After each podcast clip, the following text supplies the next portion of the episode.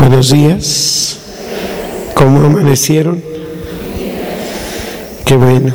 En el nombre del Padre y del Hijo y del Espíritu Santo. Padre nuestro que estás en el cielo, santificado sea tu nombre. Venga a nosotros tu reino. Hágase tu voluntad en la tierra como en el cielo.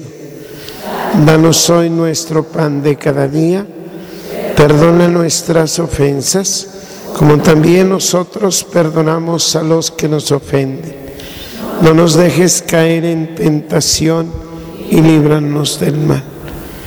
Oremos, Señor, queremos ser como un grano de trigo, pequeña semilla que guarda en su interior la posibilidad de ser pan, para ofrecerse sencillo, cotidiano, a todo el que lo necesite. Tú nos llamas a ser semilla, Señor, y la semilla está llena de vitalidad y potencialidad.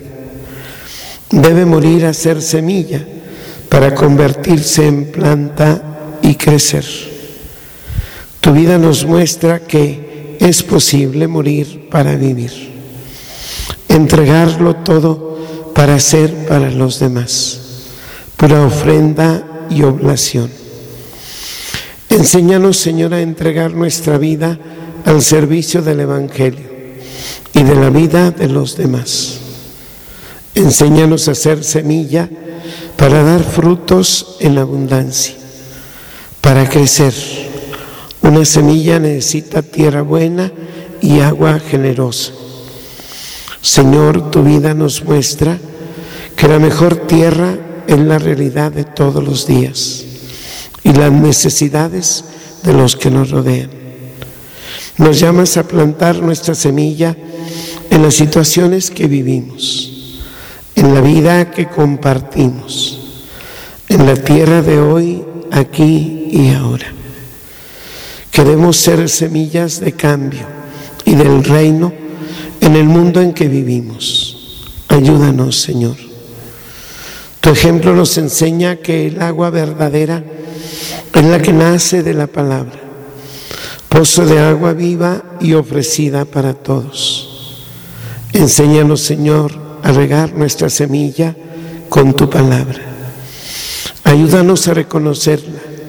Muéstranos cómo saborear su mensaje para que impregne nuestra existencia y que empape nuestro caminar. Queremos ser semillas de cambio y del reino. Y necesitamos por eso, Señor, ser fecundados con tu palabra, el regalo que nos llega del cielo cada día. Ah, Señor, que tengamos oídos de discípulos para escucharte, que tengamos nuestro corazón y nuestra alma siempre abiertos para recibirte que la semilla que eres tú, Señor, con tu palabra, se vuelva luego semilla en nosotros para compartirla a los demás. Gloria al Padre y al Hijo y al Espíritu Santo. María, Madre de Gracia, Madre de Misericordia. En el nombre del Padre, y del Hijo y del Espíritu Santo.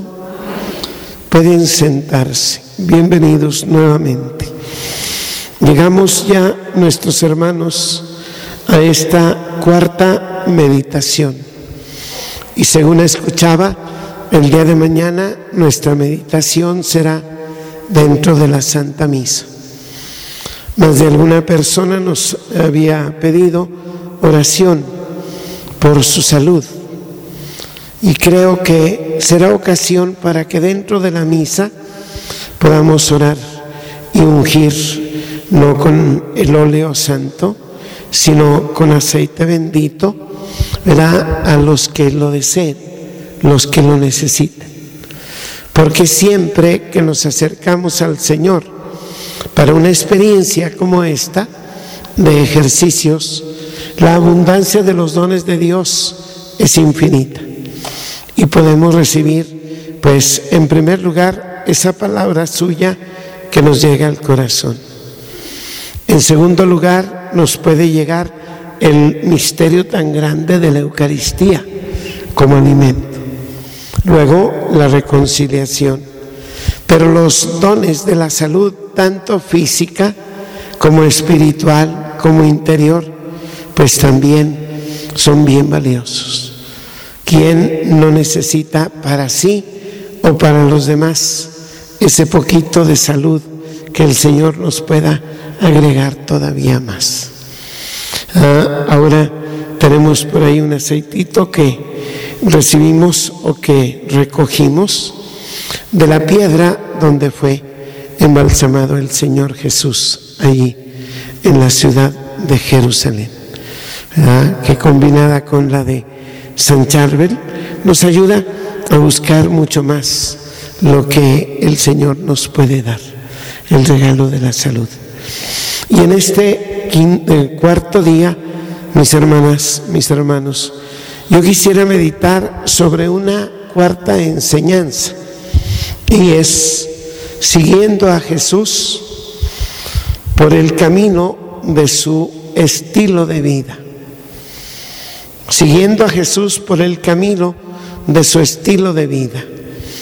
Podríamos llamarle de otra manera, siguiendo a Jesús por el camino de su espiritualidad.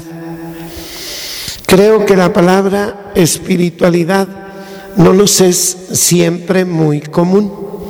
Es decir, no siempre podemos entenderla de pronto, así como a través de una experiencia que hayamos vivido fácilmente. Pero es muy sencillo que nosotros podamos entender. La espiritualidad es sobre todo la acción interior del Espíritu Santo en nosotros. Es la acción interior del Espíritu Santo en nosotros. Algunas veces le dejamos actuar, muchas veces le decimos que se quede quieto, tranquilo, sereno, en un rincón de nuestra vida, porque no siempre podemos dejarnos conducir, que nos falta docilidad, que nos falta apertura y nos falta disposición. Pero si, por ejemplo, nosotros podemos ver cómo en algunas personas el Espíritu ha actuado, podemos entender un poquito mejor a lo que hoy nos vamos a referir. Seguir a Jesús por el camino de su propia espiritualidad. Por ejemplo, si nosotros recordamos a San Francisco de Paula, el fundador de los padres mínimos, era un santo del sur de eh, Italia. Él tenía como carisma, él decía en su eslogan, caritas, caridad. Simplemente lo que él quería que le llenara a él y que llenara a todos los religiosos que siguieran la inspiración de Dios que en él había compartido, vivir en la caridad, pero a través de dos modos concretos. Por ejemplo, ellos dicen un espíritu de penitencia perpetua, un espíritu de penitencia perpetua. Es decir, que no permitamos que el pecado anide en nuestro corazón sino que apenas nosotros hemos caído en el pecado, que nos levantemos rápidamente y vayamos al sacramento de la penitencia para pedir de veras que estemos siempre en gracia. ¿Qué ventaja tiene que una persona siempre viva en la gracia santificante, en la gracia de Dios? Que no importa el momento en el que muera, estará dispuesto ya para entrar en la vida eterna desde ese momento. Por eso el día de mañana también ofreceremos el momento de eh, indulgencia plenaria por unos ejercicios espirituales que realizamos. Pero él decía también que aparte de esa penitencia perpetua, había que vivir una cuaresma permanente. Y la cuaresma permanente era estar en una disposición de ayuno, nunca carne, siempre eh, verduras, comida de pescado, etcétera, ¿no? Que son cosas que aparentemente son muy sencillas, pero que en realidad, cuando ya se vive con intensidad, no es más que un camino de santidad. Por eso a este hombre, San Francisco de Paula, el Señor le concede grandes dones. Recuerden ustedes, algún día le dice, ve y evangeliza allá en la isla que está frente a la península donde está ubicada la, eh, el, país de Italia. Y pues él cogió dos compañeros más y dijo, vamos a evangelizar. ¿Ah? Y cuando llegaron ahí a la orilla, al mar, dijo, ah, carambas, parece que no es tan fácil pasar a la isla sin un medio a través del cual podamos hacerlo. ¿Verdad? Y le dice a una persona que tiene una embarcación ahí, oye, ¿no nos puedes hacer el favor de llevarnos allá a la isla? Dijo, sí, ¿cómo no? Para eso vivo yo aquí. Es tanto dinero. Y aquel hombre pues no traía lana, ¿verdad? Andaba con una mano adelante y otra atrás. Así como cuando se casaron ustedes, ¿verdad? Que empezaban casi con una mano adelante y otra atrás, pero mucho amor. Y como dicen que eh, las penas con pan son buenas, ya dirían después, bueno, a ver cómo le hacemos, ¿verdad? Con el amor. Muy bien, entonces eh, insiste con uno y con otro y no logra nada. Y entonces se pone en oración y le dice el Señor, quítate la capa, el manto que traes puesto. Lo puso sobre el mar, ¿verdad? Y se dobló así como si fuera una pequeña embarcación que iba a abrir camino, ¿verdad? Y se subieron los tres monjecitos ahí al manto aquel, ¿verdad? Y los llevó hasta la isla siguiente, ¿verdad? Y dice uno, es que los santos son gente rara, definitivamente, ¿no es cierto? Antiguamente yo me fascinaba con la vida de los santos. Desde que era muy pequeño había aquella revista de las vidas ejemplares y una vez al mes llegaba a mi casa. Era el domingo que me tenían así en la puerta. Para que llegara la revista, ser el primero en leer en toda la casa de toda la familia aquella revista. Pero yo decía, qué raros son los santos. Siempre les pasan cosas extraordinarias. ¿Se acuerdan que a este santo también le tocó que mientras construían la parte más alta del templo se vino un trabajador desde allá? Imagínense unos 14, 15 metros. Pues cayó muerto, por supuesto. Decía, Señor, no tengo con qué seguir la obra. Y ahora para indemnizar a este pobre ingrato que se acaba de morir, ¿verdad? Y se puso en oración. Y no me voy a levantar de aquí, Señor, hasta que tú lo vuelvas a la vida. Y lo volvió a la vida, ¿verdad? El Señor. Este Señor vuelve a caer en otra ocasión. Ya le había gustado, ¿verdad? Que lo resucitara y lo vuelve a resucitar, ¿verdad? Y después resucitará a su propio sobrino. Para él vivir en el amor era el signo de su espiritualidad. Vivir en un espíritu de penitencia era el camino por el cual iba a lograrlo.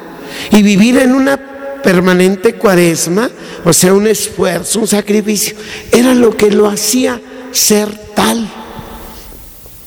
Cuando él va con el Santo Padre a reconocer digo, para que reconozca la obra que él estaba realizando hace ya 400 años.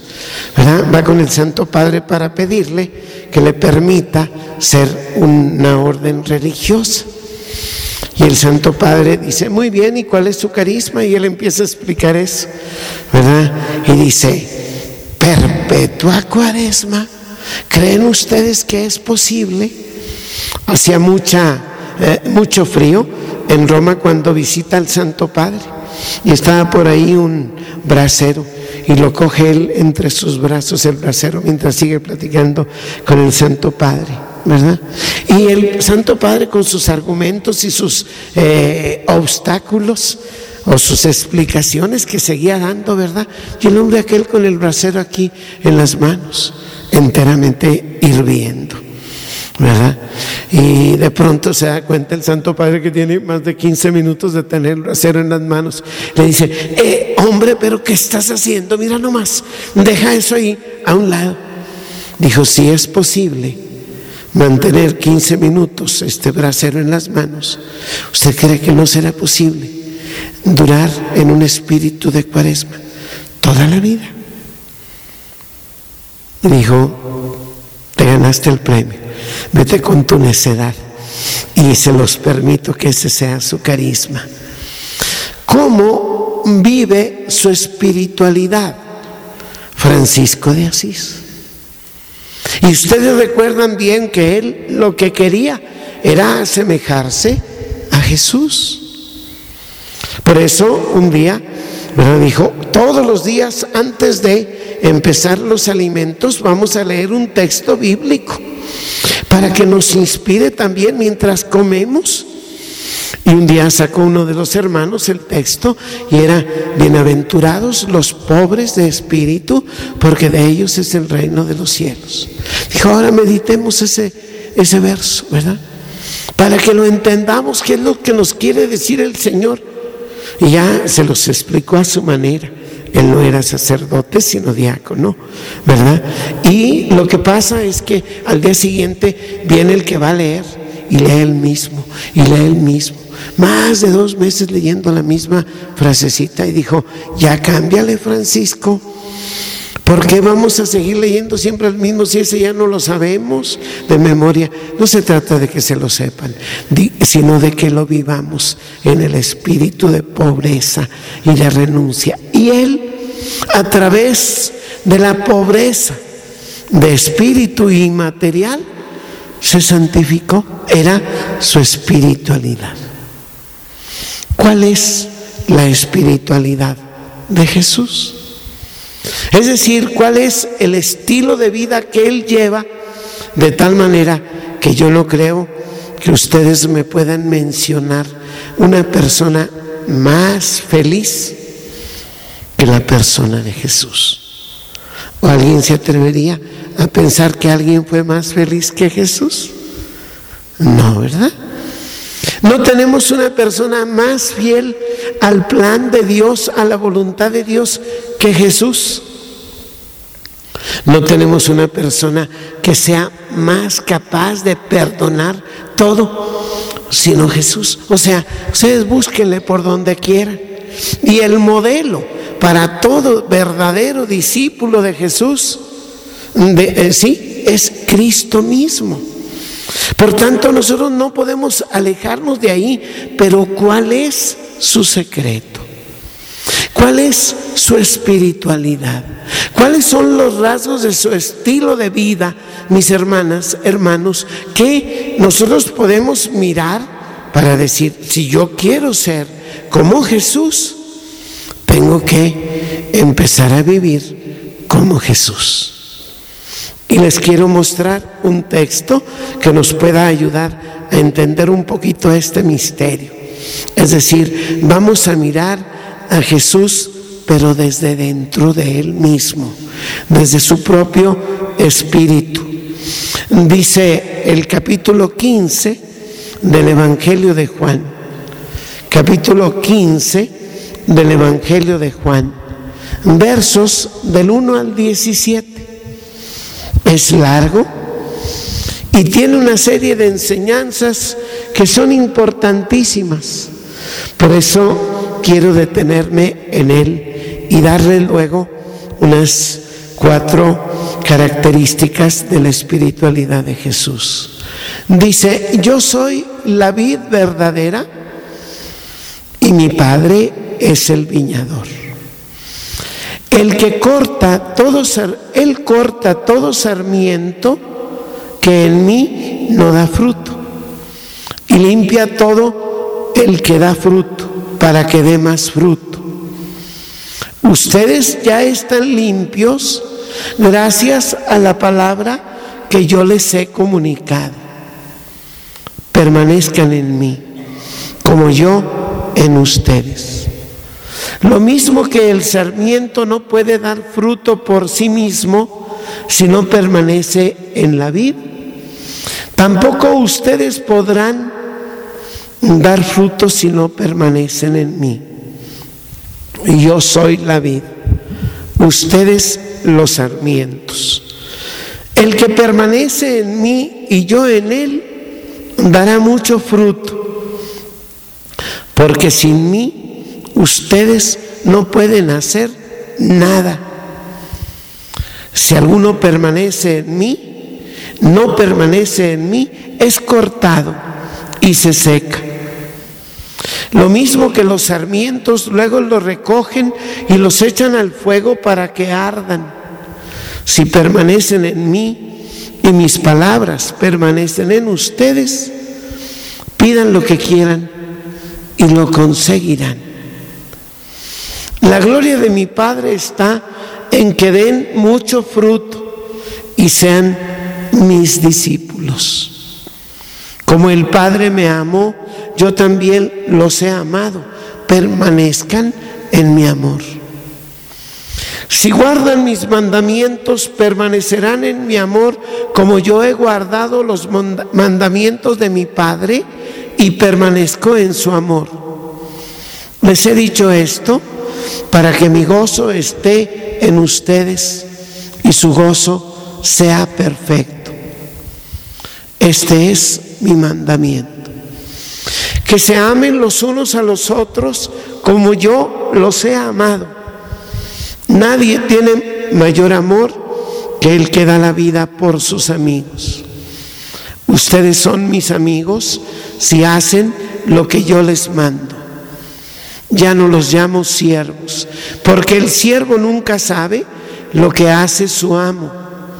A ustedes los he llamado amigos, porque todo lo que he oído a mi Padre se los he dado a conocer. No me han elegido a ustedes a mí, más bien yo los he elegido a ustedes y los he destinado para que vayan y den fruto y que su fruto sea duradero.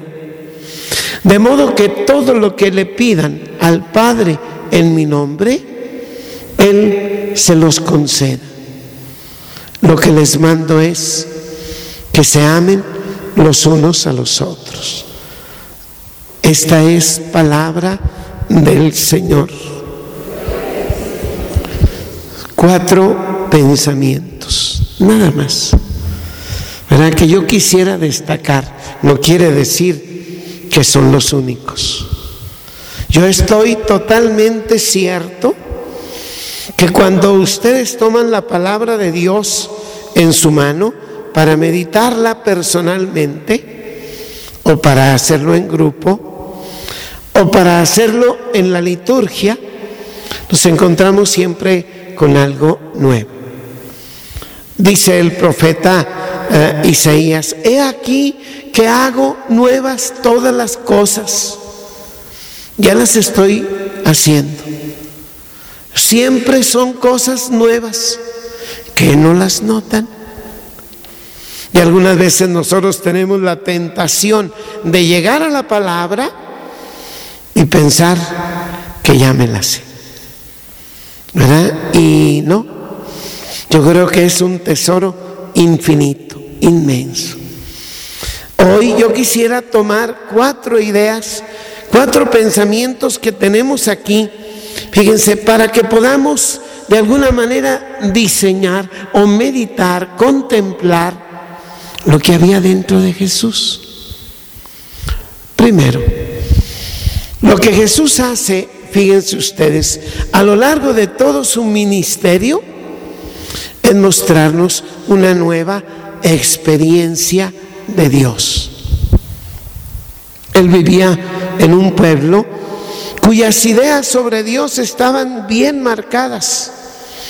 Le llamaban el creador, le llamaban el libertador, le llamaban el redentor tres cosas.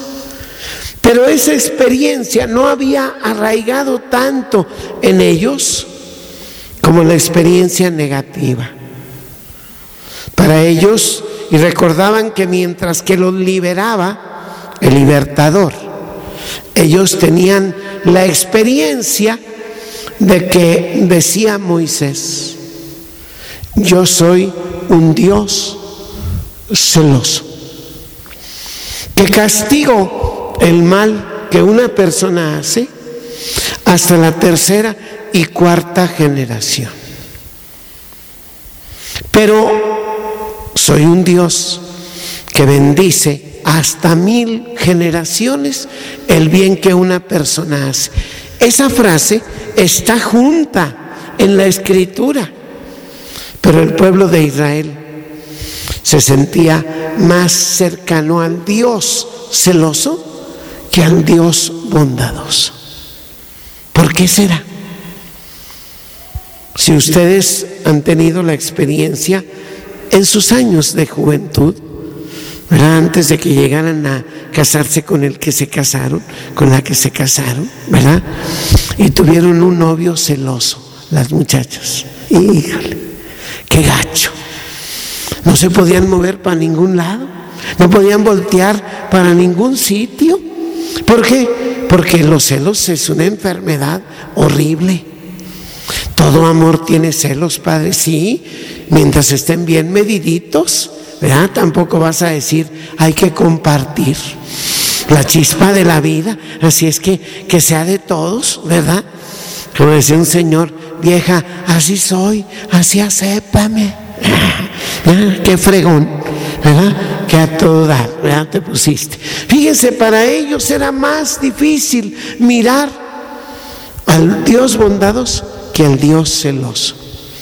Que cada vez que ellos se iban con otros dioses, el Señor lo que decía, muy bien, ¿quieren andar allá? Está bien, los dejo. A ver qué consecuencias trae esto. Y cuando ellos se habían alejado más de Dios, venía a Siria o venía a Babilonia, los reyes, y los despedazaban. Y cuando estaban en aquella situación de muerte, de desamparo, de hambre, de necesidad, Señor, ¿en dónde estás? Yo siempre he estado aquí. Los que no me buscaban eran ustedes. Ellos tenían también ah, una idea de un Dios, sí, creador, pero lejano. Simplemente los había hecho y los había expulsado los pocos días del paraíso. Así es que ellos no podían acercarse a aquel lugar donde habían vivido, que era el paraíso, sino una experiencia de amor, de armonía, de felicidad.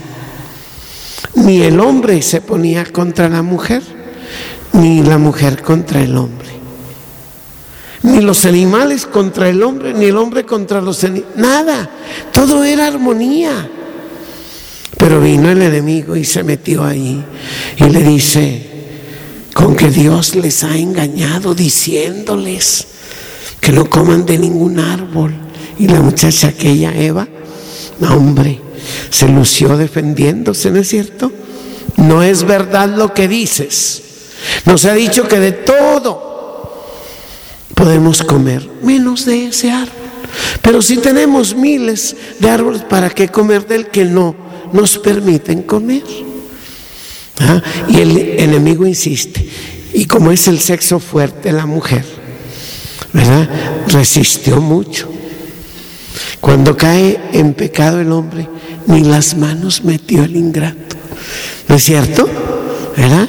Llegó Eva, caminaba como las mis universo ¿verdad? Ese día, como las mis Venezuela, así como espinadas, como que no quieren que, ¿verdad? Y fíjense, y le dice, ¿qué tienes ahora, Eva?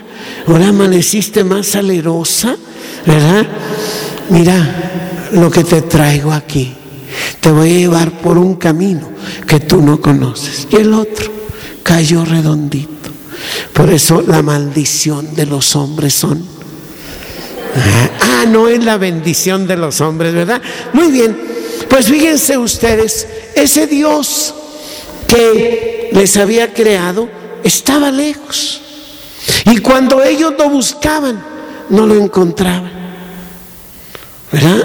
¿Les ha pasado alguna vez? Que de pronto lo busquen al Señor para que les sirva.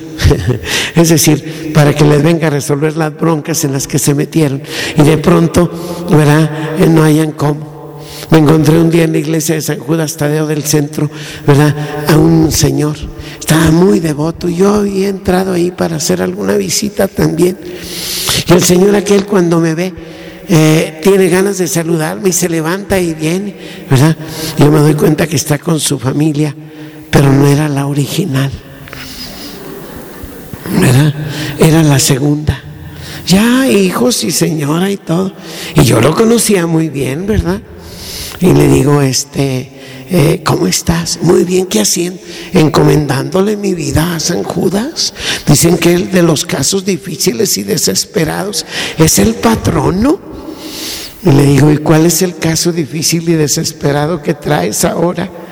Es tu mujer, porque no me acuerdo de ella así. ¿Son tus hijos? Pues, ay Padre, eso es lo que quisiera que me cubriera San Judas, ¿verdad? Que nunca se dé cuenta mi vieja de que tengo esta otra familia, de la misma edad que los hijos eran los de, de la segunda mujer, ¿verdad? No, pero ahora sí quería que le apoyara. Fíjense, un Dios distante. Muchas veces un Dios vengativo. Que cuando ellos hacían una cosa, venía la enfermedad. No le dicen a Job los amigos, por algo estás así. Si Dios estuviera contigo, tú no estarías padeciendo esas enfermedades. Algo le debes al Señor. ¿Verdad? Y cuántas veces esas ideas de, pues por algo estás con esa enfermedad, ¿la habremos dicho a los demás? No. Yo creo que no es justo que veamos en Dios un Dios vengativo.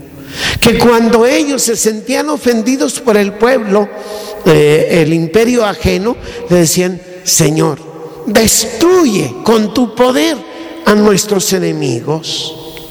Ya los había destruido allá, cuando pasaron el Mar Rojo, ¿se acuerdan?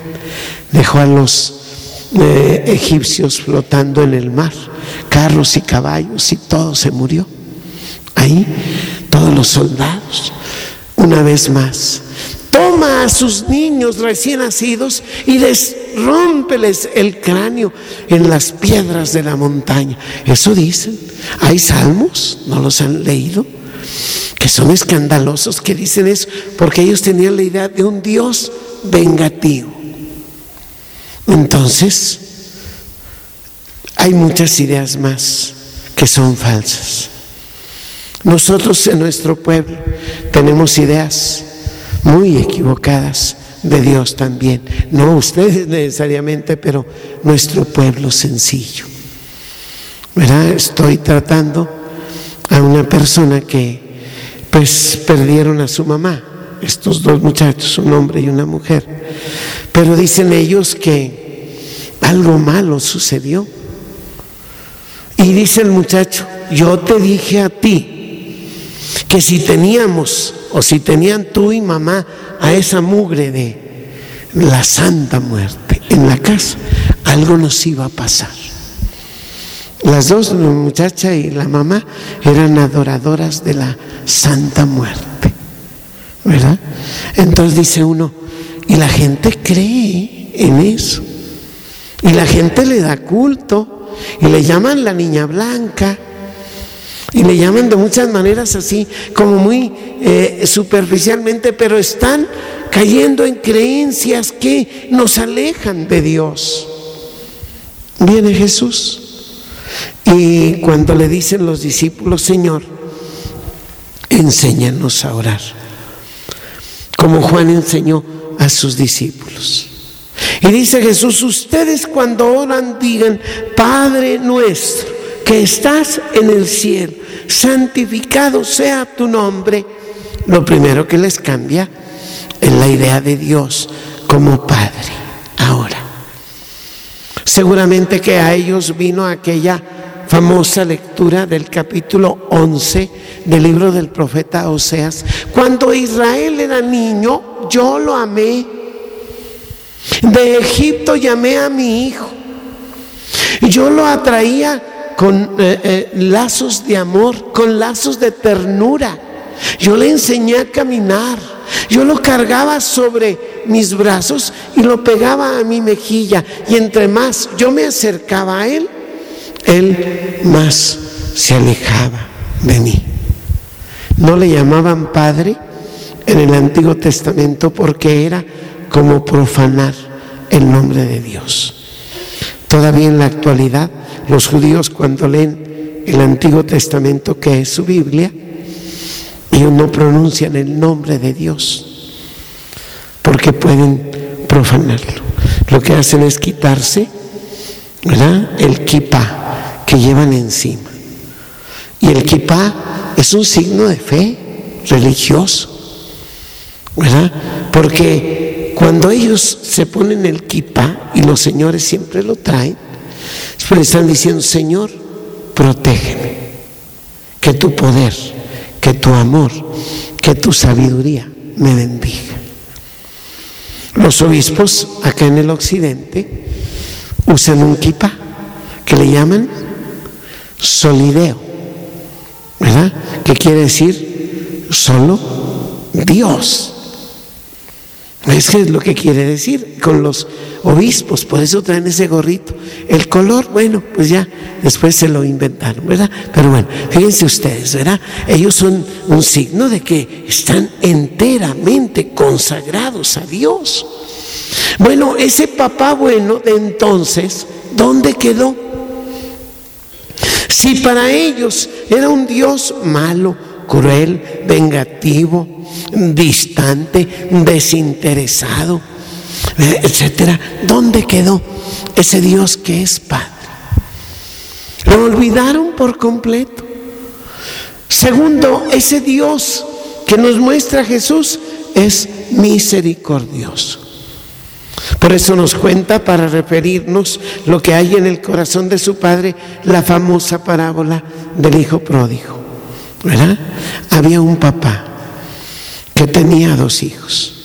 Y el hijo menor, no solamente menor o segundo, sino el hijo menor de edad, le pidió a su padre la parte de su herencia, diciendo, dame la parte de la herencia que me toca.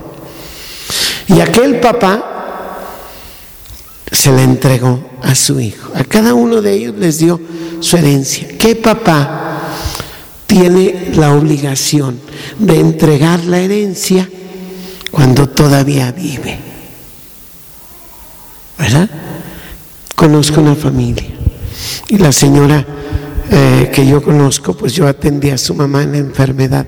Nueve hijos, ninguno, ninguno se preocupó de esta señora más que esta. Todos los días desayuno, comida y cena hasta su casita porque ella no quiere irse a vivir con nadie. ¿Verdad? Y la señora, cuando tenía que ir al médico, la misma hija, etcétera, ¿no? Eh, pasa como 10 años muy enferma la señora, pero tenía algunas casitas de renta, tenía un dinerito de dos millones de pesos guardados y todo. Si es que los días anteriores a su muerte le dice a la hija, me traes por favor al notario público, voy a hacer mi testamento. ¿Mm? Se lo trajo y se fue ella a su casa. Y en la tarde que viene para darle la comida le dice, este, ¿quieres saber cuál es mi decisión? No, mamá, no, no, no. Tú eres libre de hacer con tu herencia lo que tú quieras. Nunca supo de qué se trataba. Una de las hermanas y un hermano empezaron a juntar a los demás. Oigan, mamá está a punto de morir. ¿Verdad? Así es que vamos haciendo un pacto entre nosotros. Si nos deja a todos, repartimos por igual, pero si le deja a alguno o a algunos, que repartan todo por igual. Y empezaron a motivar aquello, ¿no? Se muere la viejita. A la semana ya estaba esa hermana y el hermano con el notario público. Oiga, nos puede leer el testamento de mamá. Claro. Junten a todos los hermanos, que son todos los interesados, y yo se los leo. Heredera única y universal, la única que lo vio. Y decía ahí, porque fue la única que se preocupó, no de mi enfermedad, sino de mi soledad, de mis necesidades más grandes. Ahora nadie le habla. ¿Qué tengo que ser, padre? ¿La reparto entre nueve? Le dije, no, es mejor entre dos, usted y yo. No, no, no, le dije, usted, así como su mamá tuvo libertad para repartir con los que quiera, y ella lo decidió por usted, usted que ahora es dueña, puede repartirlo con ellos, con sus hijos, con quien usted se le antoje. O gastarlo antes de que se largue de esta vida, ¿verdad? Lo que quieran. Fíjense, un papá que le da su herencia a los hijos en vida. Y el hijo va y todo, ¿no? Lo maravilloso es cómo lo recibe al final.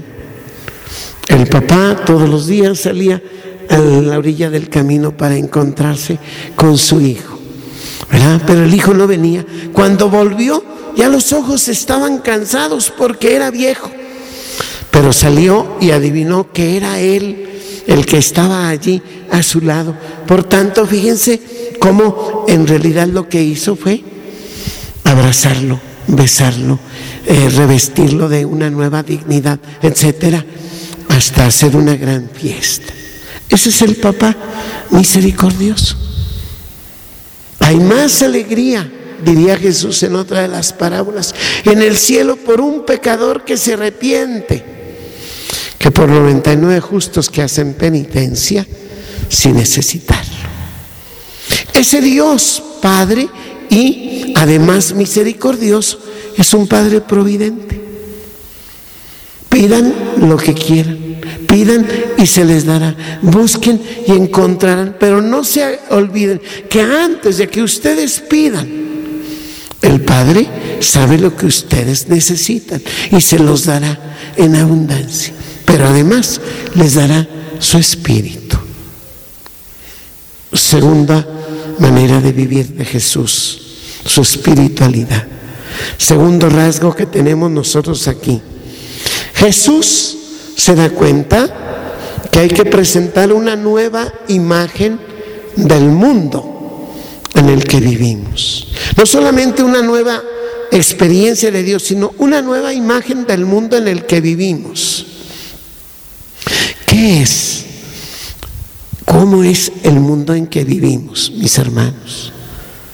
Híjole, depende de qué clase de personas somos nosotros. ¿Verdad? Porque si queremos ver solo el lado negativo, estamos en un lugar muy difícil, que es adverso a nosotros que nos puede estar destruyendo poco a poco. Fíjense, como cuando una persona, incluso nuestra religiosidad, nos rezábamos antiguamente aquella oración en este valle de lágrimas. O sea, nosotros le poníamos mucha tinta a lo negativo que había en el mundo. ¿Verdad? Eh, éramos capaces, incluso en nuestra religiosidad también, de contemplar más a Jesús crucificado a Jesús vivo o a Jesús resucitado. Y si traemos, traemos un Cristo, ¿verdad? Y dice uno, ¿por qué será así? Porque estamos marcados por el dolor, por el sufrimiento. Para Jesús, el mundo es tan agradable a Dios que le envió a su Hijo para que el que creyera en Él tenga vida eterna. Tanto amó Dios al mundo que le dio a su Hijo único, para que todo el que crea en Él tenga vida eterna. Por tanto, fíjense ustedes, el mundo en lugar de ser solo pecado, solo destrucción, solo desorden, qué hermosa la lectura de ayer en la imposición de ceniza. ¿Se acuerdan? Cuando vayas a dar limosna, que no sepa tu mano izquierda lo que hace la derecha. ¿A qué nos invita esa primera actitud de la cuaresma a ordenar nuestras relaciones con los demás. ¿Estás viendo a los demás con amor? ¿Estás viendo a los demás con comprensión? ¿Estás viendo a los demás con compasión? ¿Cómo ves a los demás? ¿Y cómo ves a los necesitados? Porque lo primero que el Señor quiere que pongas en orden es tu relación con los demás. Cuando le dice el Señor a Adán, Adán, ¿qué has hecho? ¿Verdad? ¿Por qué sientes que estás desnudo? ¿Qué dijo él? ¿Con quién me desquito? La mujer que me diste por compañera me engañó y comí. Fíjense, qué fácil echarle la responsabilidad al otro. Y desde ese día se inventaron las excusas, ¿verdad? Y va el Señor con Eva. Eva, ¿cómo fuiste capaz de engañar a esta inocente palomita? ¿Verdad? Que te regalé como causa de felicidad. La serpiente me engañó y comí. Y a los tres les dio su merecido. ¿Verdad? Fíjense, ordenar tu relación con los demás. Hay alguien a quien no puedes ver. Hay alguien que de verdad te cae atravesado. Hay alguien a quien no pasas incluso en tu comunidad cristiana. No falta que de pronto tengamos ese problemilla por ahí, ¿verdad? Muy bien. Segundo, dice, cuando vayas a orar, entra en tu habitación. Es decir, ordena tu relación con Dios. ¿Estás en paz? Si hoy tuvieras que dar cuenta de tu vida, ¿saldrías justificado? El Señor te diría, ven bendito de mi Padre, entra a tomar posesión del reino que te tengo preparado desde toda la eternidad. O tendrías que arreglar algunos asuntillos pendientes. Tercero, cuando ayunes, no hagas como los demás. Tú agrada a tu Padre. Es decir, sobre todo, pon orden a tu vida interior. En ese mundo en el que estamos, ponle orden. Si tú estás en orden, todo sucederá bien. Y les recuerdo aquella experiencia que alguna vez les platicaba, seguramente. Llegó un hombre que venía de camino a un pueblo Aquel pueblo se veía hermoso, tenía unos paisajes bonitos y todo. Y un sabio, un hombre anciano, se sentaba a la entrada de la puerta de la ciudad y le dice el hombre aquel que venía de camino, oiga amigo, ¿cómo es la gente de este pueblo? Me gustaría venirme a vivir aquí. Dijo, ¿cómo es la gente del pueblo de donde viene? Chismosa, traicionera, infiel, desobligada, egoísta, soberbia, orgullosa. Y me dijo, si se viene a vivir aquí, no se preocupe, no va a extrañar. Aquí todos son igual. Más tarde llega otro señor y le dice, oiga amigo, ¿y cómo es la gente de este pueblo? ¿Ah? Y dijo, ¿cómo es la gente del pueblo de donde usted viene? Bondadosa, trabajadora, alegre, entusiasta, llena de fe. Y le dice el ancianito aquel, no se preocupe, no va a extrañar. Aquí la gente también es así. Y un discípulo que lo escuchaba dijo, no, no friegues. Ya oí a los dos, lo que le dijiste a los dos. ¿A quién le dijiste la verdad? A los dos. Porque si una persona es buena y tiene todo, sentimientos hermosos en su, en su interior, mira, al rato va a contagiar a los que están alrededor. Pero si alguien es malo, al rato va a envenenar a los que están a su alrededor. ¿De cuáles son ustedes? Eh, ya sé, ya sé, sí, sí, sí, ya sé de cuáles son ustedes. Pues fíjense ustedes cómo ese mundo en el que vivimos también, Jesús le trae un cambio de valores. Y en ese cambio de valores dice, si quieres ser el más grande a los ojos de Dios, ponte hasta el final. Si quieres ser el primero, ponte como el servidor de todos. Has oído que se dijo, ama a tus amigos y odia a tu enemigo. Yo les digo, ama de corazón a tu enemigo. Jesús les empieza a cambiar las cosas, o sea, les cambia los valores que estaban puestos allí. Cuando habla, por ejemplo, del matrimonio, un tema tan bonito que hay, ¿verdad? Ahí en el matrimonio, porque yo lo veo de distancia. No crean que porque estoy ahí, ¿verdad? Precisamente por eso, ¿no? Señor, ¿puede uno por cualquier motivo darle un acta de divorcio a la mujer? Y Jesús dice, al principio no fue así.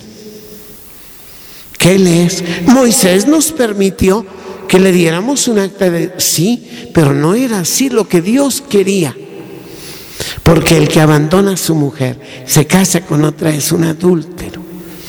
Y la que es abandonada y se casa de nuevo, es una adúltera. ¿Verdad? Porque lo que Dios ha unido, no lo separe el hombre, para siempre. Para siempre, ¿verdad? Ay, que es historia de matrimonios, ¿verdad? Salgo un día ahí con unos chavillos. Y digo chavillos porque están bien chiquillos. Ella todavía se podía, tenía 16 años y él 17. Se podían casar todavía, ahorita gracias a Dios ya no, ¿verdad? Pero les digo, este, ¿por qué se quieren casar?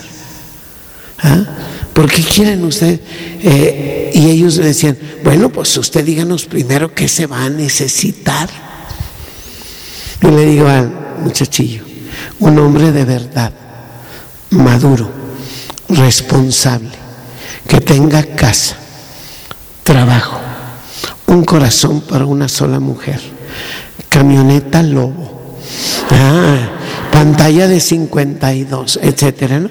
Y entre más le decía yo, el chiquillo más se me escondía detrás del escritorio donde estábamos platicando. Y además una mujer madura, que sepa amar a un solo hombre, que pueda educar a unos hijos. Y le empecé a decir, ¿ah? estaban tan desanimados que dije, ¿qué les digo para alentarlos? Le digo, pero lo más importante es el amor. Padre, todo lo demás, olvídelo, olvídelo.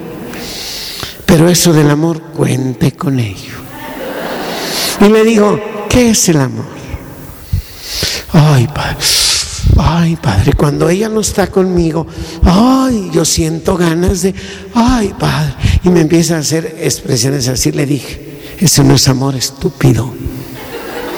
Es que te la quieres joder. Y abre los ojotes el chamaco así, ¿verdad? Y voltea con él.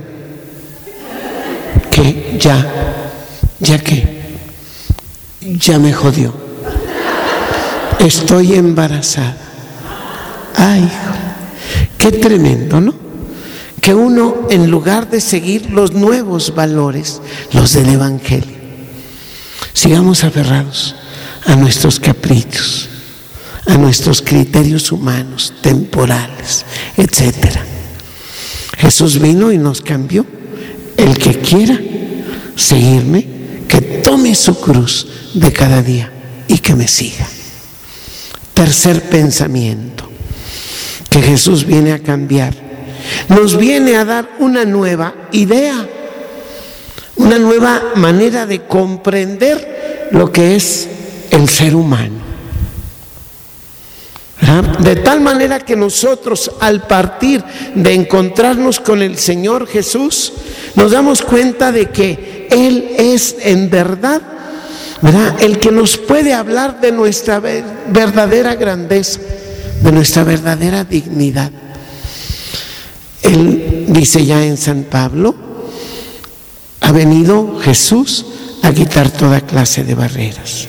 Ya no hay diferencia entre judío y pagano, entre hombre libre y esclavo. Y luego dice bien bonito, entre el hombre y la mujer. La mujer que era despreciada en tiempos de Jesús, apenas llega Jesús y empieza a tomar un lugar preponderante. Qué bonito es cuando escuchamos en el capítulo 11, bueno, en el capítulo 10 de el Evangelio de Lucas, versos del 48 al 5, eh, eh, del 38 al 42, dice que llegó de camino a un lugar que se llamaba Betania y una mujer llamada Marta lo recibió en su casa. Y mientras Marta se dedicaba a preparar la comida, a lavarle la ropa, a poner el lugar donde iba a descansar. ¿Qué hacía María la hermana? Sentada, como ustedes, escuchaba la palabra de Dios, ¿verdad? Muy bien. Y las dos sabían que había ahí un tesoro, que era una persona especial. Y entonces aparece de pronto el reclamo de Marta, ¿verdad? Y dice, este, Señor, ¿no te has dado cuenta que mi, mi hermana me ha dejado con todo el que hacer? Dile que me ayude. Marta, Marta, muchas cosas te preocupan y te afligen. Una sola cosa es necesaria. María eligió la mejor parte y no le será quitada. Y es un texto hermosísimo porque tiene escondidas muchas cosas.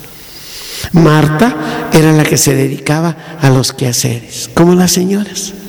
La primera que se levanta en la casa y la última que se duerme.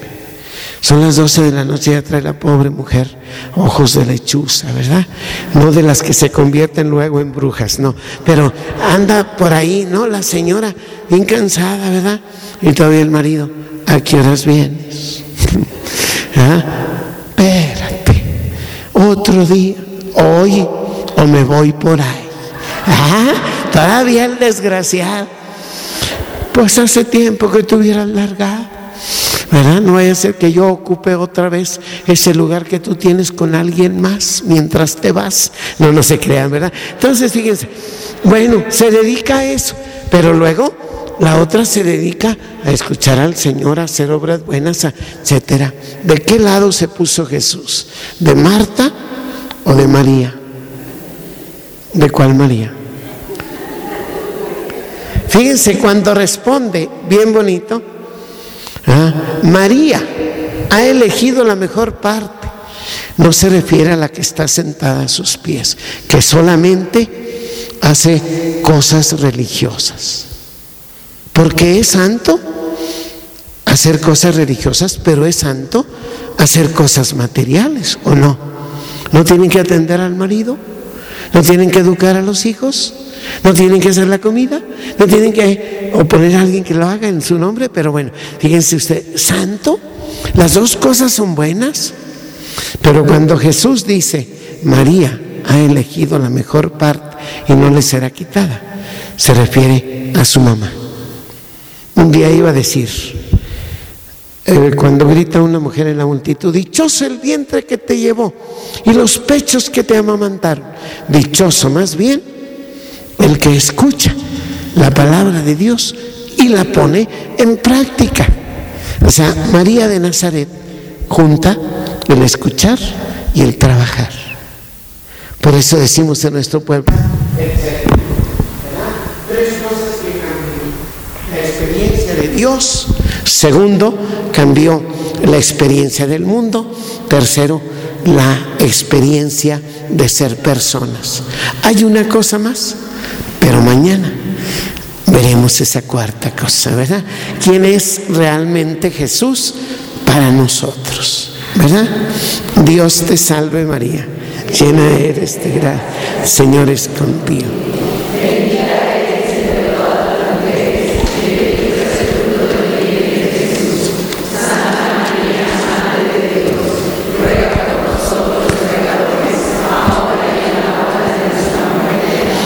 Mi corazón en amarte eternamente se ocupe. Mañana a la misma hora, pero con la celebración de la Santa Misa, si hago oración por ustedes, y al que guste le pongo aceite en su frente, eh, pues llevaremos unos minutos más que las 11, probablemente a las 11.15, ¿verdad? Entonces dejen ya en la estufa todo a fuego lento, para que cuando vuelvan no haya ningún reclamo, ¿verdad? pero que tampoco ande el gato todavía ahí encima de la estufa, que diga, esta no la han encendido hace meses, ¿verdad? Muy bien, mañana ya recibieron algunas indicaciones. Nuestro tema es seguir a Jesús por el camino de María, como lo sigue la Santísima Virgen. Que tengan buen día.